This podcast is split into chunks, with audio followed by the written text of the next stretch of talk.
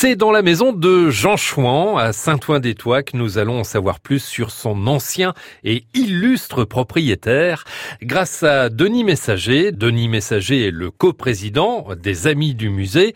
Et vous allez l'entendre, c'est une histoire qui ne manque pas de sel. Portrait Mayenne Jean Chouan, c'est un paysan d'abord, fils de sabotier. Son père était sabotier dans le bois de Misdan. Donc la famille arrive ici en 1760 par héritage.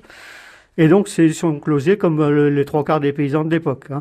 On vit de l'exploitation de la ferme, du tissage pour les filles qui font du fil, les hommes ils font ils ont un autre métier, et puis ils ont un troisième métier qui lui n'est pas avouable, c'est la contrebande du sel avant la Révolution. Pour vous donner une idée de ce qu'était la contrebande du sel à l'époque, Là, on a un gablou dans son procès verbal dit que la Saint-Ouen-des-Tois, c'est une seigneurie de fraudeurs. C'est vous dire Hein Tout le monde fraude.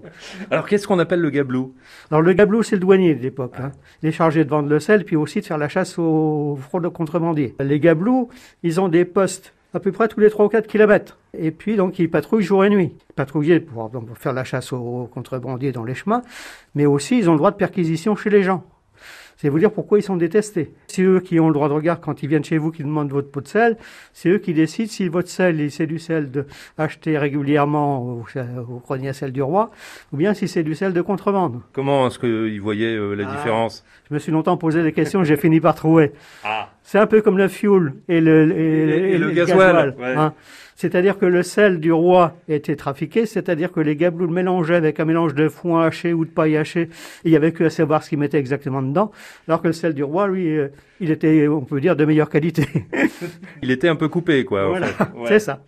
Alors pour revenir à, Jean Chouan, donc on a compris, euh, il était un petit peu dans le commerce du sel aussi. Hein. Oh, pas qu'un peu, oui. Lui, ses frères et tout le monde. Les contrebandiers du sel, les, les fauchonniers à l'époque, c'est un peu comme Tintin. On est contrebandiers de 7 à 77 ans.